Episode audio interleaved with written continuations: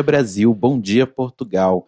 Está começando mais um Notícias Quebrando, o seu churrasco que você mesmo convida as pessoas, mas depois fala que é fake news. De notícias do The Libraries Open. Eu sou o Telo. Eu sou o Rodrigo. Cairo, infelizmente, não está conosco hoje por problemas técnicos. Estamos aqui numa corrente de oração Sim. pelo PC de Cairo Braga. Uma corrente de oração pelo Windows recuperado. E hoje nós vamos começar com um boletim Greg Reyes, o seu drops de notícias sobre RuPaul, Drag Race e correlatos, especial All Stars 5. Nessa última sexta-feira, dia 8 de maio, foi divulgado aí o cast, as queens que participarão do All Stars 5, que estreia no dia 5 de junho. Não foi nenhuma novidade, porque é exatamente o mesmo cast que já havia vazado aí há muito tempo. Mais ou menos, né? Porque tem umas que estavam nessas coisas aí que tinha vazado que não apareceram. Mas o último cast vazado é exatamente esse. Ah, é? Porque eu lembro que tinha umas outras que as pessoas estavam considerando que não estão aí, né? Por exemplo. Ai, pera, agora eu não tô lembrando de cabeça, mas eu lembro que tinha umas outras que as pessoas comentavam que estavam. As primeiras vazadas, digamos assim, não eram realmente 100% o que a gente viu. Mas a última era isso mesmo. Tanto que até naquele RuPaul's Drag Race Fandom Uhum. já tinha esse cast há algum tempo, inclusive. Tipo, final do ano passado, se bobear. Faz Aham. muito tempo já. Então acabou não sendo lá muita surpresa. A divulgação foi uma estreia de um vídeo no canal de YouTube de Uma divulgação bem qualquer coisa pros níveis. que foi as cenas de entrada das queens na workroom que a gente vai ver de novo no primeiro episódio da temporada. E aí as pessoas estão realmente comentando muito isso, né? Sobre a falta de promos, os vídeos de Meet the Queens, que é, na verdade, o vídeo de Meet the Uhum. Queens, que é um vídeo só com menos de 10 minutos, em que elas falam sobre o look, o look que decidiu para entrada, e elas estão usando exatamente o mesmo look da entrada. Ou seja, foi filmado no mesmo dia. E aí elas respondem perguntas estúpidas como qual foi o seu primeiro crush celebridade? O que, que você vai fazer logo que você tirar o seu? É. Absolutamente ridículo, né? Acho que foi um dos Meet the Queens mais fracos de todos os tempos. Ok que a gente conhece essas pessoas já, mas os Meet the All Stars, na verdade, já eram bem interessantes ali atrás. Uhum. Que nem aquele do 4, que tem o negócio do bloco de gelo. Sim, que elas tentando- tiram a coroa dentro. Elas tentando quebrar o bloco Então, de gelo. Eu falei com o Rodrigo, eu tenho uma teloria, Opa, que é o seguinte. Passou o comercial do All Stars e tal, mas não tivemos a divulgação em nenhum momento, nem de imagem promocional da temporada e nem de vídeo promocional da temporada.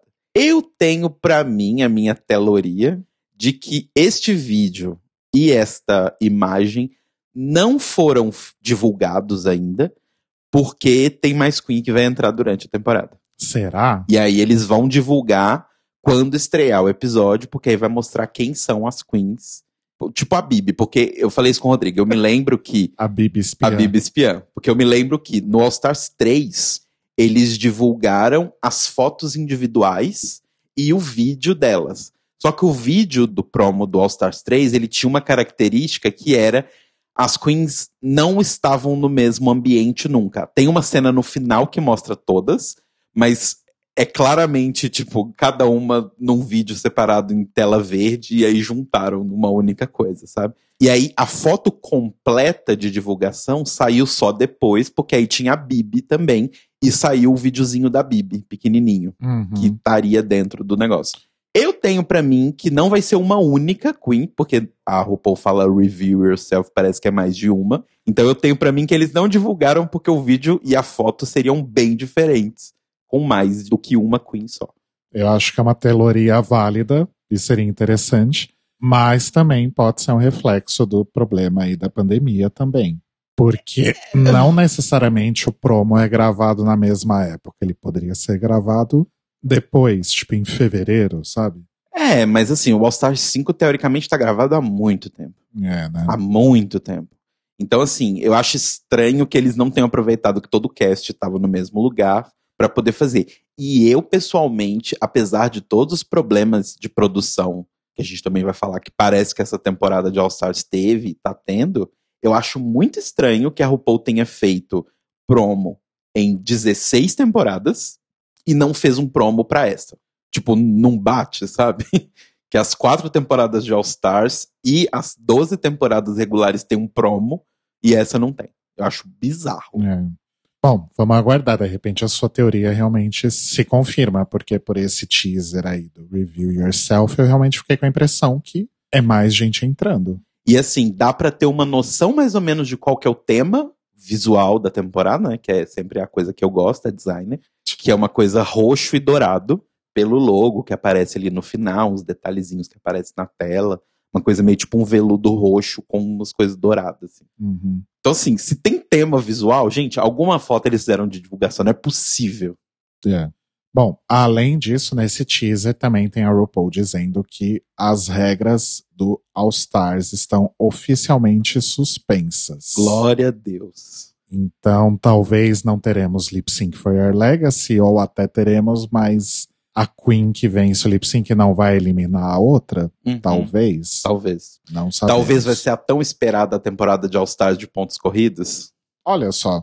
Talvez. E além disso, na divulgação desse teaser, tem a seguinte frase: Get ready for the biggest shake-up in Drag Race history. Então, prepare-se para o maior balanço na história dela da corrida do arrasto, numa tradução em Google. Então, não sei. Vamos ver o que, vai acontecer ou se são, mais uma vez, promessas que não serão cumpridas. né? Enfim.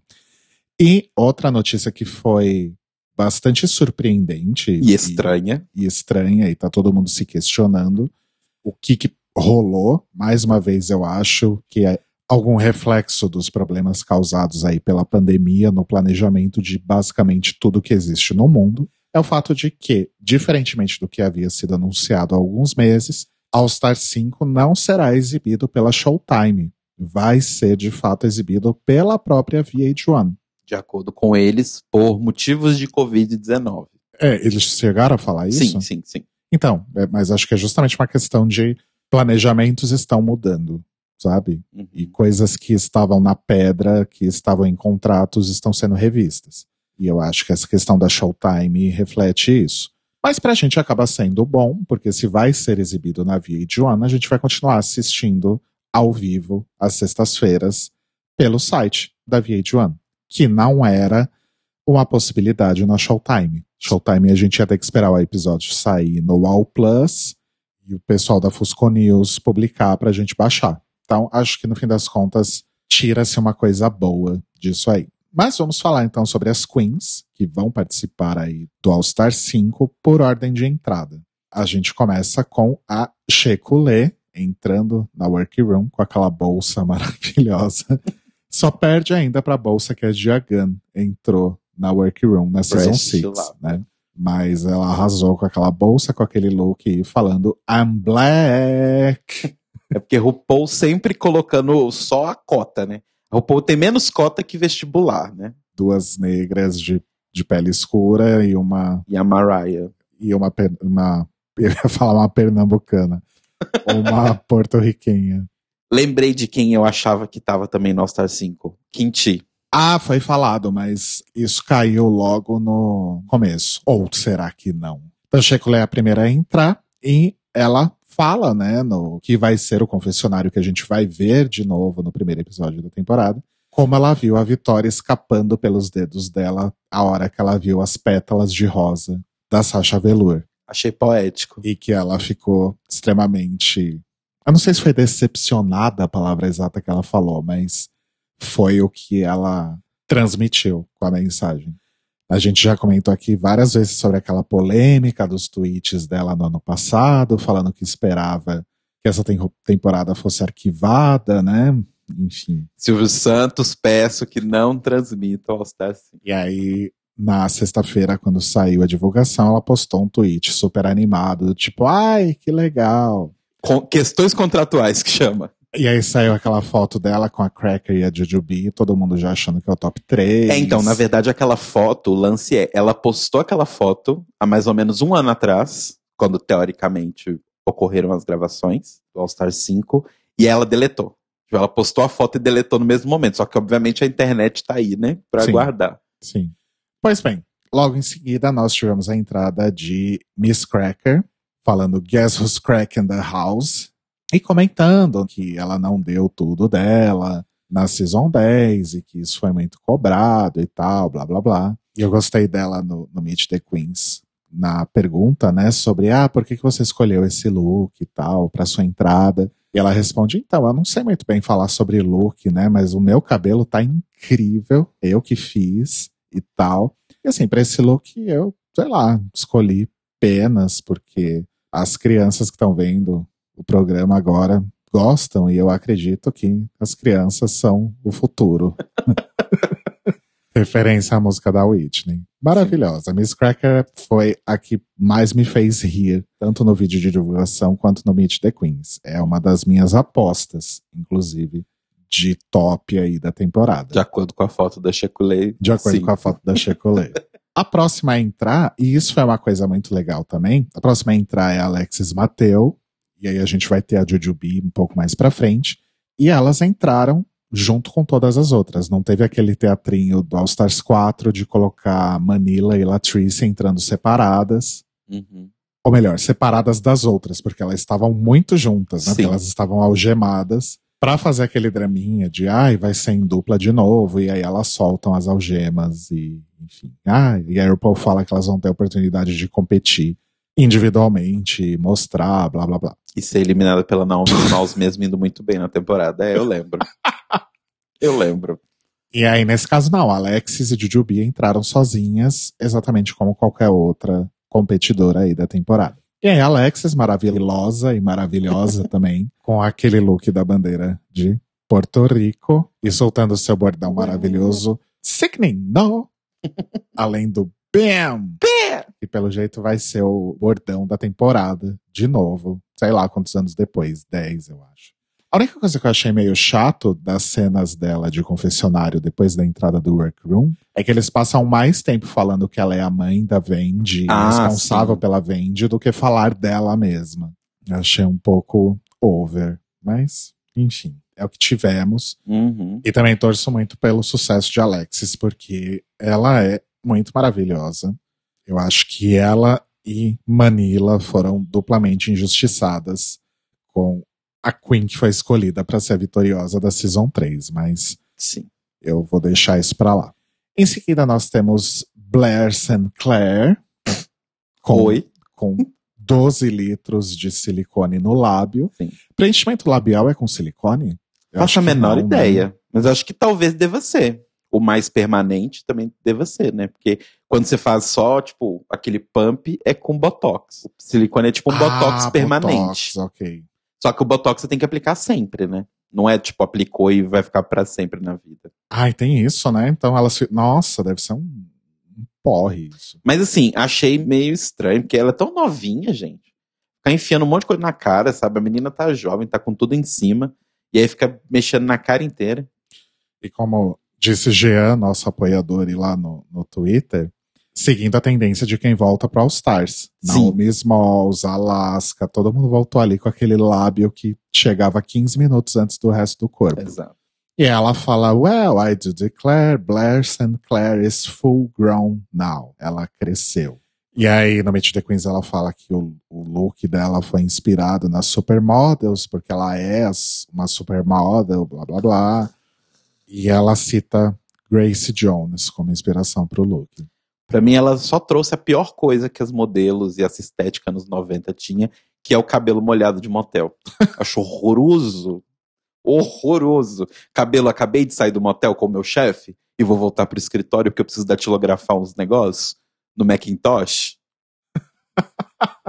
Coisa horrorosa. Em seguida, a gente tem uma que foi uma.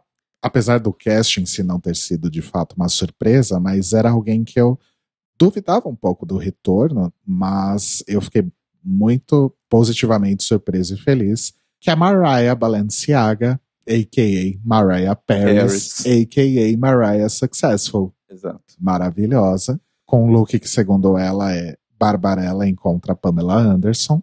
Ok. E quem costuma acompanhar aí a Mariah no Instagram e tal, vê que realmente ela é muito, muito boa e ela continua fazendo coisas assim maravilhosas. Então, eu acho que super faz sentido ela estar tá no All Stars, mesmo depois de tanto tempo. Por falar em pessoas no All Stars depois de tanto tempo, a gente tem também a India Farah, que, como ela mesma diz, infelizmente ela é muito mais conhecida por ter sido carregada pela Mimiam First no ombro do que pelo drag e pelo trabalho dela. Mas o look dela de entrada me deu um pouco de aflição. Aquele hum. old school atrás. Hum. Eu fiquei um pouco aflito com aquilo, achei meio feio, não sei. Bom, é uma escolha, né? Como diz a Jack Cox. E ela parece ser a que menos evoluiu depois de todo esse tempo. Mas você se lembra há alguns anos, eu não sei quanto tempo faz, mas assim, já faz algum tempo, e ao mesmo tempo foi algum bom tempo depois do final da Season 3 que a Índia teria parado de se montar, inclusive. Sim, eu me lembro disso. Lembra dessa história? Eu me lembro disso. Eu não sei se ela chegou a parar ou falou que Não, eu acho. O que eu lembro que rolou na época foi uma, um lance do tipo: ela falou que ia dar um tempo, ia se dedicar a outras coisas, que estavam sendo mais rentáveis para ela, que acho que ela é maquiadora, tipo, ela é uma dessas queens que é meio expert em maquiagem, assim. Então ela falou, ah, tipo, vou ganhar meu dinheiro fazendo maquiagem nos outros, porque eu me apresentando, ninguém tá me chamando, não tá rolando. É, foi uma coisa meio assim. Sim. Mas enfim, India Ferris está de volta, não notei muita evolução. Ela fala que o look foi inspirado no look de entrada da Lady Gaga na Season 9. Oi? Só por causa do tamanho do ombro e afins. enfim cara de primeira eliminada para mim. Como All Stars é uma coisa completamente incoerente, que a gente Sim. não vê verdade nos jeitos, andares, posicionamentos. Então a gente nunca sabe o que pode acontecer. Vai que a India Fair é top 3. Nunca se sabe. Falando em top 3, a próxima a entrar é a Jujubee. Third Time is a Charm. Shangela não concorda Shangela com você. Shangela chorou em algum canto. Shangela não concorda com você, Didi. A Shangela já tinha chorado quando ela ouviu regras do All Stars estão suspensas. já caiu uma lágrima de um olho. Aí a Jujubi falou isso, caiu do outro. Pobre Shangela. E Jujubi comenta, né, que já foi top 3 duas vezes e que chegou a hora dela ganhar a coroa. Sobre o look, ela fala que é muito inspirado no look que ela usou no All Stars 1, que na época parecia que ela trabalhava no shopping e agora parece que ela é a dona do shopping. Na época que as pessoas entravam bem simplesinhas, como nos lembra a Rebecca Glasgow. que foi fazer uma faxina. Até mostra um pedacinho da Rebecca quando a Onjaina entra. Aham. Uhum. Ali no shopping. Maravilhosa. Vendendo a avó. Por falar em pessoas bem pedestrian, a próxima é a Derek Barry. Hey, Derek! que entra fazendo a Britney de novo. Uh, I did it again. Uh. Uh. Eu escolhi esse look porque, ups, I did it again. Estou aqui de novo. Nossa, eu já tô cansado. Eu tô exausto da Derek Barry, eu quero que ela seja a primeira eliminada. Eu tô exausto só por esses vídeos. Ai, eu só quero realmente que em algum momento eles citem a melhor coisa que a Derek Barry fez em toda a temporada dela, que foi o momento do eu costurei esse negócio todo. Eu só tô esperando por isso. Depois que acontecer isso, ela pode ser eliminada. Pois é. infelizmente no All Stars não tem desafio de costura, né? Porque elas levam looks caríssimos. Uhum. Então. Bom, aí logo em seguida tem a Mayhem Miller, que tá aí já despontando como uma das grandes favoritas. Esse é o Stars. Mayhem Miller, que agora é empregada da RuPaul e da World of Wonder, né? Ela é consultora de produção do Secret Celebrity Drag Race uhum. e fez umas aparições aí na Season 12 também. Então tá lá fazendo seu pezinho de meia. Assim como Raven e anteriormente Delta Work, ela é funcionária da World of Wonder. Então, Mayhem tá aí como grande favorita para esse All Stars. E para finalizar, a gente tem a Ongina, que é outra que eu também achava bastante improvável, mas ainda assim torcia bastante para ser verdade. Ela fala: vocês acharam que eu nunca ia chegar aqui, né? Desculpa, eu tava presa no trânsito. Para quem não lembra, a participação dela no All Stars 1 foi ser motorista das finalistas. Quem que era a outra motorista? Eu esqueci Acho agora. que era a Delta. A Delta. Era a Delta. Era a Delta. Nossa, gente. Enfim. Justiça sendo feita, então a Ongina está de volta aí ao All Stars, agora como uma competidora, com aquele look maravilhoso que ela disse que pesava de 15 a 20 pounds. Ela pesa 80 pounds, então ela finalmente chegou no 100. Yay! Eu não sei converter isso para quilos, mas a proporção dá para entender. O look pesa tipo um quarto do, do, do peso dela mesmo. E ela fala que é inspirada numa fantasia tradicional das Filipinas. Então, onde a Aina está aí de volta, ontem eu olhei o Instagram dela. Logo depois do anúncio, ela postou uma foto falando que como é bom voltar depois de tanto tempo, não sei o quê. E uma lista de todas as pessoas que contribuíram.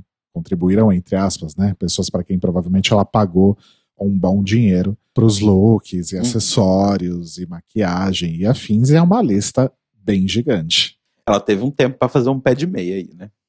É Quem que chama Airplane? É ela ou, ou a Jujubee? A Jujubee chama Airline. É Airline. É Airplane. Amo. Outra coisa bastante interessante desse All Stars, eu acho que talvez seja, estou tentando pensar aqui muito rápido de cabeça para não falar uma besteira, mas eu acho que é fato. Eu acho que é um dos All Stars com maior proporção entre queens mais recentes, de temporadas mais novas, e de queens antigas. Porque, ó, a gente tem três da Season 10, Cracker, Blair e Mayhem. Uhum. A gente tem duas da Season 9, She... Não, é só a She, da Season é 9. A, a Barry é da Season 8, 8. né? A Derek, aliás. É, é, ela aí. Derek e Barrick. Três da 10, uma da 9, uma da 8. E aí tem três da Season 3, uma da 2 e uma da 1. Tá uma proporção interessante. O que é muito legal, porque a gente sabe que a galera mais nova, digamos assim, quando eu digo mais nova, é até mais nova de idade mesmo, quanto pessoas que começaram a assistir Drag Race um pouco depois, nas temporadas mais recentes, quando o acesso ao programa se tornou um pouco mais viável, mais fácil, as pessoas provavelmente vão estar torcendo para Shea, para Cracker, para a própria Blair e talvez nem saibam quem é Ongina, quem é Jujubee, quem é Alexis Mateu. Uhum. Porque Jujubee, Ongina e Alexis são pessoas que em algum momento foram lembradas de alguma forma em Drag uhum. Race. Por a própria entrada da Vendi falando que é filha da Alexis. Então, quem nunca tinha visto a Alexis, pelo menos viu ela ali. Ah, Sim. Olha só, a mãe da Vendi. Agora, Mariah, India Farah, tipo, acho que até pessoas que assistiram a terceira temporada nem deviam mais lembrar delas. Uhum. Né? É, eu gosto muito disso de trazerem as queens mais antigas, porque eu acho que é o pagamento em retorno que a RuPaul, entre muitas aspas, deve a elas. Porque assim, se o programa tá até hoje como ele está, é por causa do boom que o programa teve ali, principalmente na terceira, quarta e quinta temporada, que foi quando o programa explodiu. Na sexta e tal, acho que foi uma das maiores temporadas, mas o programa já era grande. Assim, as temporadas que fizeram ele ficar gigantesco realmente foi 3, 4 e 5. Então eu acho muito legal ela trazer essas queens do começo, porque querendo ou não, o Paul Drag Race só existe hoje. A RuPaul só tá enfiando muito dinheiro no bolso por causa delas. Uhum. Então o mínimo que ela faz é chamar essas queens, por exemplo, a Índia. Ela teve pouquíssimo tempo na temporada dela, mas todo mundo fala que ela é super boa e tal. Uma, um exemplo para mim incrível é a Morgan McMichaels, porque na segunda temporada ela teve uma participação pequena e a participação que ela teve foi mais como treteira do que como drag em si. Uhum. E chamar ela de volta para mostrar do tipo, ó, essa aqui é ela, esse é o trabalho dela, isso aqui é o que ela faz. Eu acho muito válido porque a gente sabe o quanta diferença faz participar do show para elas marcarem gig, fazerem shows em outras casas e tal. Né? Então. E aí eu trouxe um, um bônus aqui. Eu tava olhando o Instagram de RuPaul's Drag Race e logo depois da divulgação eles postaram fotos. Cada post era a foto de uma das participantes. Não foi tipo um, um carrossel com todas. E aí eu fui olhar a contagem de likes pra gente fazer um termômetro aqui de como que Mas as ainda queens... tem contagem de like no seu Instagram? No desktop você consegue ver. Ah. Se você ah. abrir o Instagram no computador, você ainda vê a, a, ah, não sabia. a contagem de likes. Então eu fui dar uma olhada para medir um pouquinho aí a popularidade e o favoritismo dessas queens. Então, da menor para maior, temos India Farah com 40 mil likes, Mariah com 42.1 mil likes, Mayhem com 46.1, Derek Barry com 49,8. Aí já começa a saltar um pouquinho, aí já começa a criar um pequeno abismo de diferença. Ongina tem 66,5. Blair tem 72,1. Alexis tem 76,7. Jujubee tem 79. Aí mais um abismozinho aí. Cracker tem 87,1. E mais um grande abismo aí que tem que se esforçar para pular. Shekulé com 106 mil likes. Eita.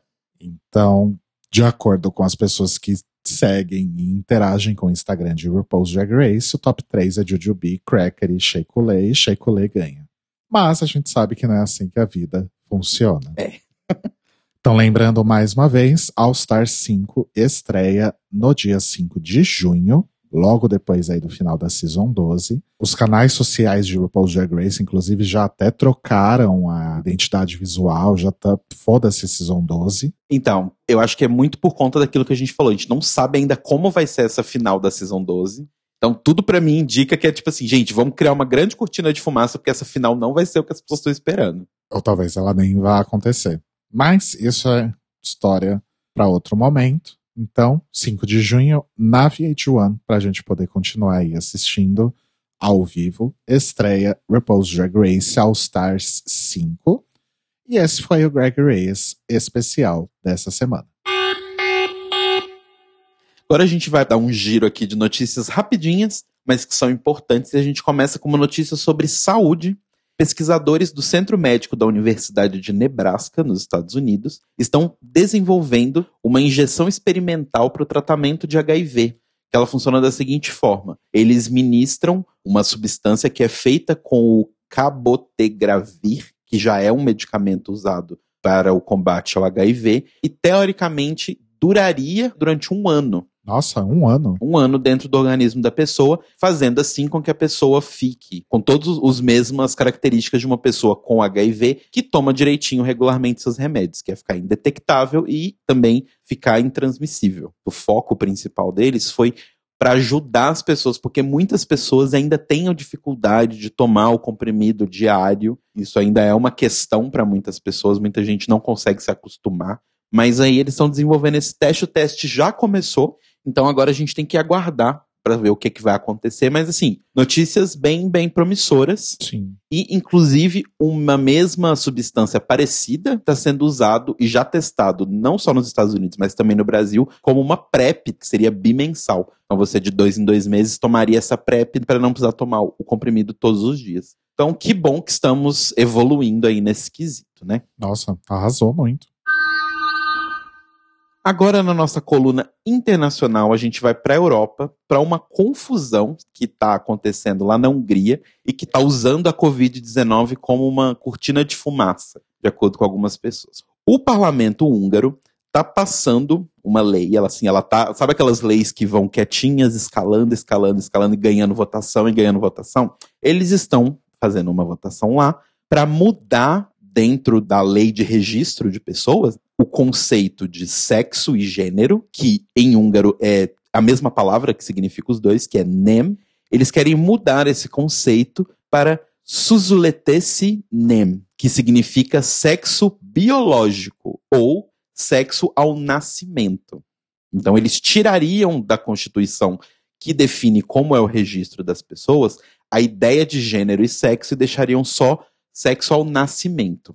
Hum. Obviamente, isso é um grande problema para as pessoas trans, porque, de acordo com o texto redigido da lei, quando essa mudança for feita, as pessoas não poderão fazer mudanças de sexo e gênero nos seus documentos, porque, teoricamente, o que fica registrado agora é o sexo da pessoa ao nascimento. Então, isso seria basicamente como dizer que pessoas trans não existem dentro da legislação da Hungria. A Human Rights Watch já fez uma entrada contra essa lei do Viktor Orbán, que é o primeiro-ministro da Hungria atualmente, e 60 líderes da Europa já enviaram para ele cartas de repúdio. É, a gente está acostumado né, com essa coisa. Carta de repúdio não faz nada, mas enfim. Para falar que essa legislação não faz o menor sentido, porque vai tornar a vida de pessoas trans basicamente impossível que essas pessoas sejam respeitadas dentro da Hungria. Então a gente vai acompanhar o que vai acontecer aí, mas aparentemente vão conseguir frear essa lei, mas a gente nunca sabe o que acontece. Então, para mostrar que não é só o Brasil que tá fudido, gente, na Hungria as coisas também estão pesadas. Aonde não tá, não é mesmo? Pois é. Pois bem, amores, agora preparem-se para o The Biggest Shake Off in The Libraries Open Notícias Quebrando Herstory, porque está no ar o Manicômio Brasil com Rodrigo Cruz, olha só. Olha só. Pois é, amores, tivemos aí uma reviravolta, não necessariamente uma reviravolta, porque qual o conceito de reviravolta no Brasil de 2020? É quando você tá caindo no precipício e aí você vai cair de frente e você fala, não, é melhor machucar as costas. E aí você vira.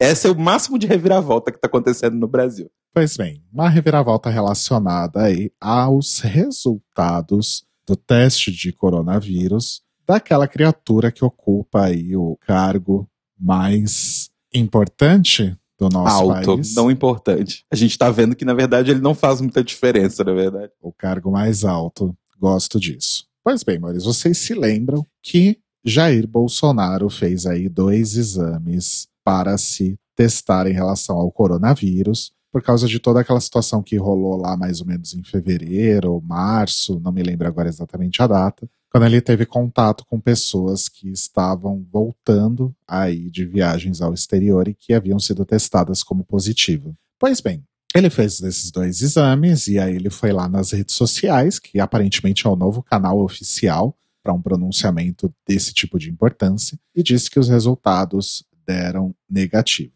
O problema é que até hoje nunca ninguém viu esses laudos, mas, segundo ele, a palavra dele é o que vale, ele é a Constituição, então tá tudo certo. A gente simplesmente tem que virar e falar: ah, não, beleza, valeu, obrigado aí por informar. Nas últimas duas semanas, o Estado de São Paulo conseguiu na Justiça o direito de ter acesso aos laudos, de fato. Porque até então, a única coisa que as pessoas tinham visto eram boletins médicos dizendo que o resultado havia sido negativo. Só que o governo não entregou, manteve aí a entrega apenas dos relatórios médicos. Daí, a juíza federal Ana Lúcia Petri Beto, que é da 14ª Vara Civil Federal de São Paulo, considerou que esse relatório não atendia de forma integral a ordem judicial que determinou a entrega dos laudos. E deu 48 horas, então, para a entrega destes.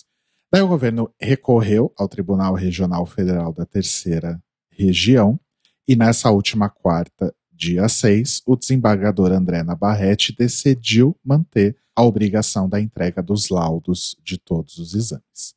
Pois bem, eis que a Advocacia Geral da União entrou com o recurso com o Superior Tribunal de Justiça, argumentando que, ainda que sejam informações acerca de agente público, não se pode afastar completamente os direitos à privacidade do ocupante do cargo público Hum, e que essas informações não dizem respeito ao exercício da função. e se essa pessoa estiver mentindo, Rodrigo Leite Cruz? Não diz respeito às pessoas? Não, né, aparentemente não seria um problema. hum, Mas, enfim. A questão é que nessa última sexta-feira, o presidente do STJ, o ministro João Otávio Noronha, aceitou e suspendeu essas decisões judiciais que obrigavam o presidente a entregar os laudos dos exames de coronavírus. E, inclusive, o Noronha ressaltou que o governo já prestou essas informações sobre a saúde do presidente em relatório médico, e isso já seria o suficiente para atender ao interesse público. hum.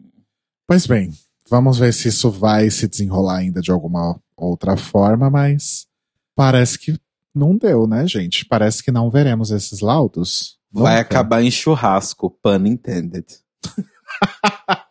Ok, alright. Bom, uma outra notícia que é uma notícia boa, mas que a gente precisa continuar de olho aí e fiscalizar, porque afinal estamos no Brasil, é que saiu finalmente nessa sexta-feira. A gente tem falado aí dessa saga já há algum tempo, mas saiu a decisão do STF sobre as restrições à doação de sangue por homens que fazem sexo com outros homens. Caiu aquela norma de que HSHs não podem doar até 12 meses depois da última relação. Glória a Deus. O julgamento terminou às 20. Achei isso tão bonito, tão poético. Terminou às 23h59 da sexta-feira, dia 8. É porque sábado eles são de folga. Foi feito pelo plenário virtual e a maioria dos ministros decidiu aí que essas normas do Ministério da Saúde e da Agência Nacional de Vigilância Sanitária, também conhecida como Anvisa, que limitavam a doação de sangues por homens que fazem sexo com outros homens, inconstitucionais. Quem votou a favor da doação e da queda aí dessas normas foram Edson Fachin, Luiz Fux, Luiz Roberto Barroso, Rosa Weber, Gilmar Mendes, Dias Toffoli, Carmen Lúcia e Alexandre de Moraes. A gente tinha explicado na semana passada que o voto do Alexandre de Moraes era divergente, mas assim, ele defendia a liberação a favor da possibilidade de doação, contanto que o material ficasse guardado para testes até o momento que se verificasse que realmente não há qualquer risco de contaminação. O que a gente falou que era ridículo e óbvio, porque inclusive um dos nossos apoiadores, eu tenho que procurar quem é, falou no nosso grupo do Telegram que, pelo que ele sabe, ele não acompanha o processo inteiro da doação de sangue, mas passam por no mínimo sete testes depois que você doa o sangue. Sabe, essas coisas não são feitas à moda caralha, como a gente pensa. Foi o Vini Souza que falou. Beijos pro Vini. Beijos pro Vini. O Rafael Carneiro, que é um dos autores aí da ação, disse o seguinte, abre aspas. Essa ação foi fruto de pesquisas e diálogos com vários segmentos da sociedade e especialistas da área médica. Percebemos que a norma se baseava em premissa discriminatória e preconceituosa de que os homossexuais são grupo de risco. Arriscada é a conduta de cada um, não a orientação sexual. Todo sangue é testado por determinação legal. Não há risco para a qualidade e segurança do sistema de doação de sangue. Fecha aspas. Só para ressaltar aí quem votou contra, a gente teve o Ricardo Lewandowski, que disse que as normas não são discriminatórias e que cabe às autoridades sanitárias definir a janela imunológica. O Celso de Mello ratificou aí esse posicionamento do Lewandowski e até o, o fechamento aí da reportagem que a gente pegou aqui para usar como fonte, o Marco Aurélio Melo também havia votado contra, mas o voto dele não tinha sido divulgado até então. Só para lembrar, e eu realmente não me lembro se a gente falou isso aqui, provavelmente sim, mas no dia 30 alguém havia feito aí uma solicitação para que o STF rejeitasse a ação, ou seja, nem chegasse a, a, analisar o tema. Você sabe quem foi? Você lembra quem foi? Hum, eu tenho uma, uma suspeita.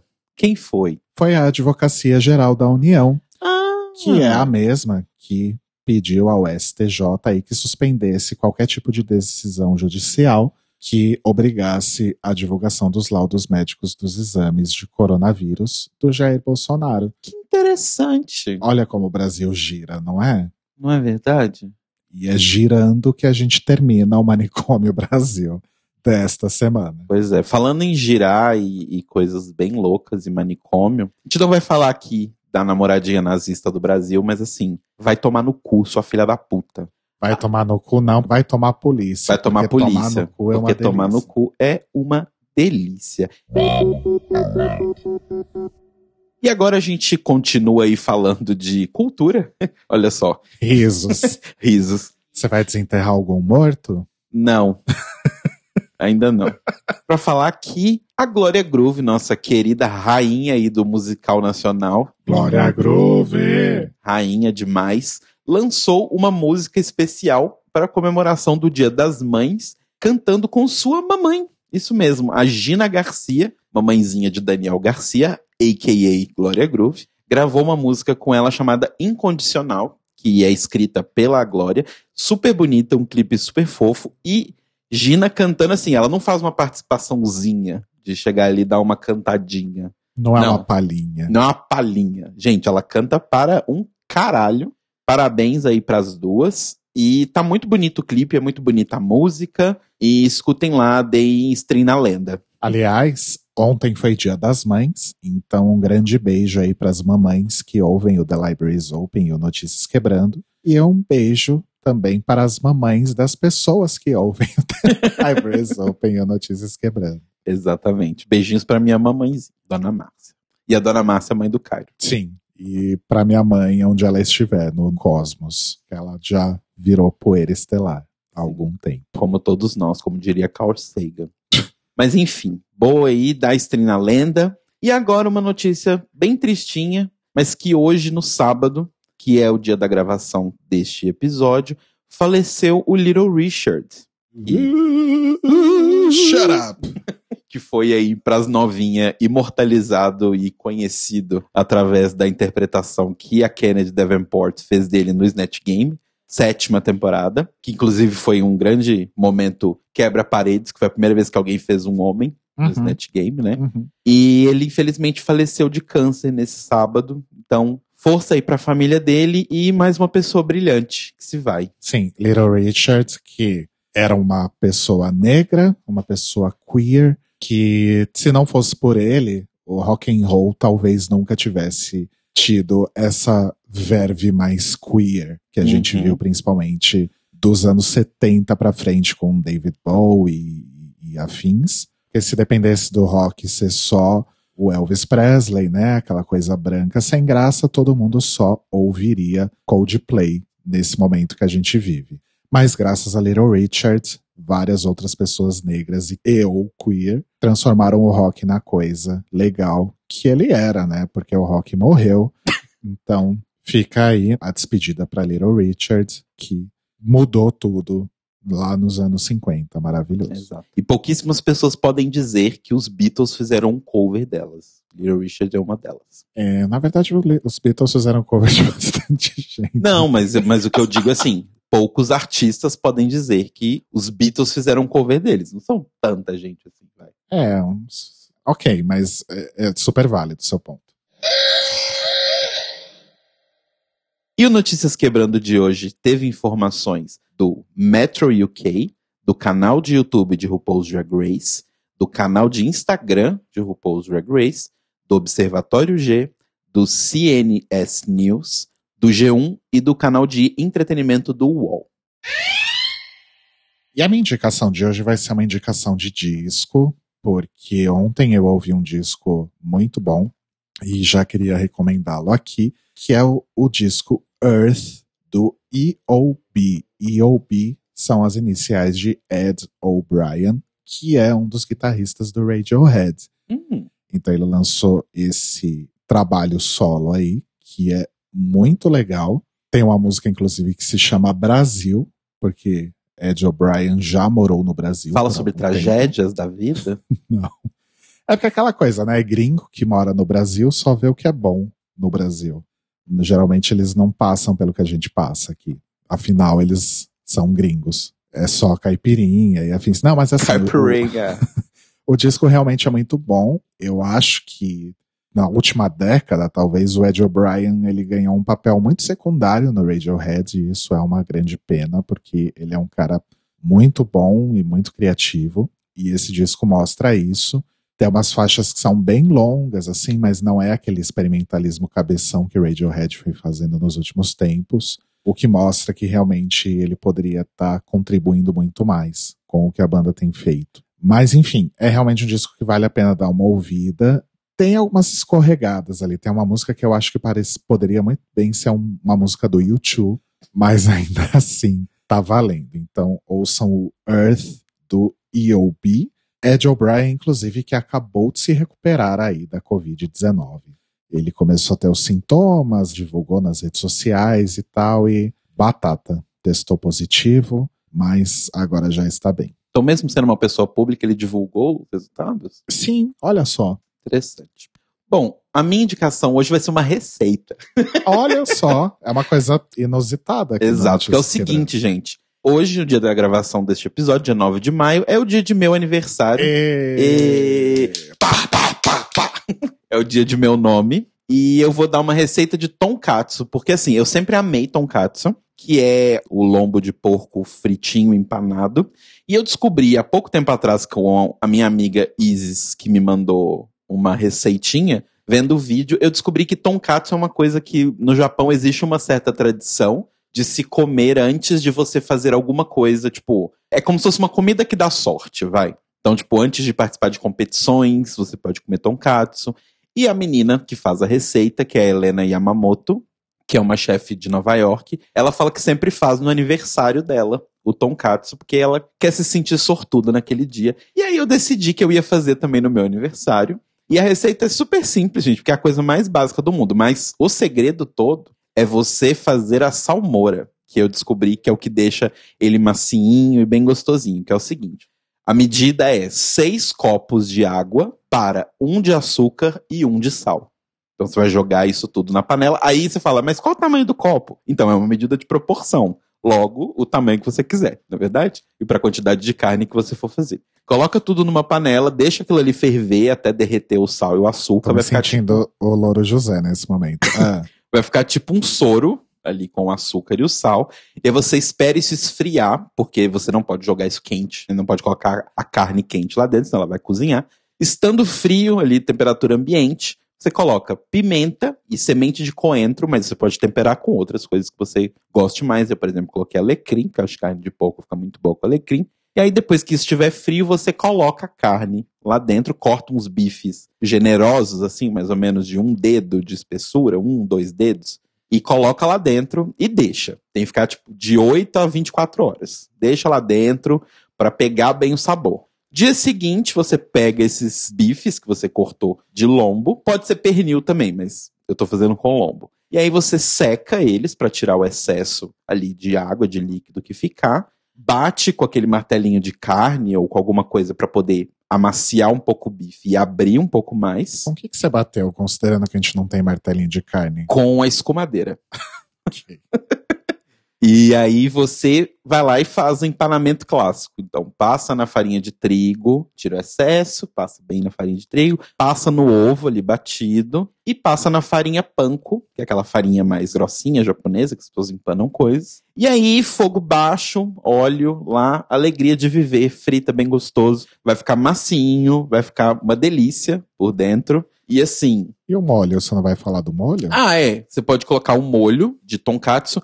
A menina da receita, ela fala para você comprar, porque assim, eu fui realmente pegar receitas do molho de tonkatsu. É muito complexo, é muito mais simples você comprar o molho de tonkatsu, porque ele tem tanto condimento que normalmente ele não vai conservante. Normalmente ele é bem de boa de comprar e é mais simples, a gente vive no século XXI e tudo mais. E aí você serve o tonkatsu em tirinhas, põe ele em cima de um repolho picadinho ali, que dá toda uma coisinha, e joga o molho por cima e vai ser feliz. Arrasou. E é isso que eu e o Rodrigo vamos comer hoje no meu aniversário. E que comemos semana passada, que tava uma delícia. Porque eu tava testando a receita. Exato.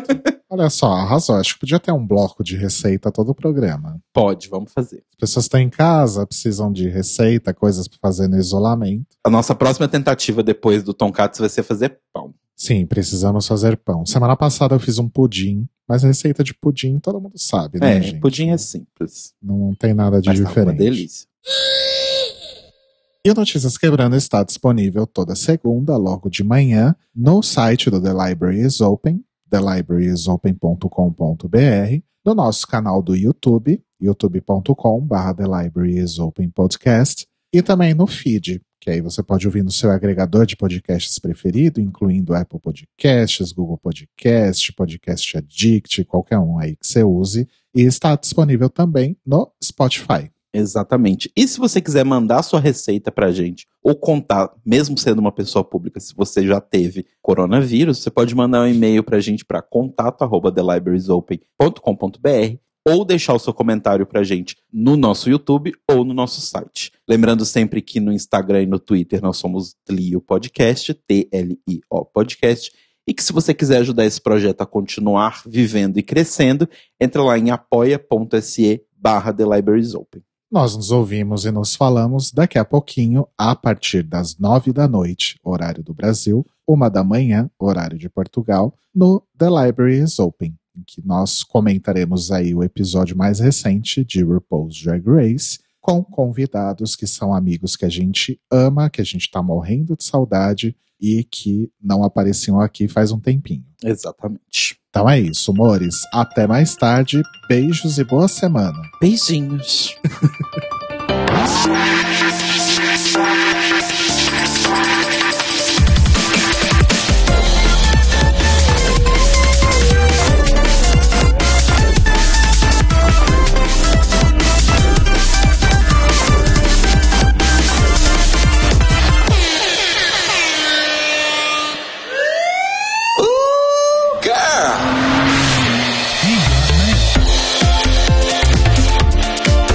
Esses são os nossos queridos apoiadores que nos ajudam a fazer do Tlil um podcast cada vez melhor por meio da nossa campanha no Apoia-se. Obrigado, Mores! Rafa Bibi, Ivan Ribeiro, Tonho Esteves, Leandro Bacelar, Tiago Querentino, Fúvio Bassalobre, Sérgio Araújo, Thaís Alves, Fred Pavão, Lucas Alves Romeiro, Gui Gonçalves, Mia Brandão, Jean Prado, Pandora, Maíra Bueno, Inês Barreto, Cacita Alves, Bia Souza, Valdir, Manuel Carneiro, Letícia Ferreira, Vitor Vila Verde, Arthur Mois, Raboni Santos, Vini Souza, Edgar Torres, Malu Vieira, Inoue, Duda Zanini, Luiz Oeste, Juliano Lopes, Brenner Guerra, Tata Finoto, Malcolm Bauer, Pietro, Senhor Basso, Rafael Pinho Pradella, Isa de Sales, Feliciano Silva, Nájila Sanderson, Glessi Jatobá, Danilo Cursino. E se você quer ouvir o seu nome no final de todos os nossos episódios, vai lá em apoia.se barra The Library is Open, confira as nossas metas, escolha suas recompensas e se torne uma apoiadora do The Library is Open. Este podcast faz parte do movimento LGBT Podcasters. Conheça outros podcasts através da hashtag LGBT Podcasters ou do site www.lgbtpodcasters.com.br.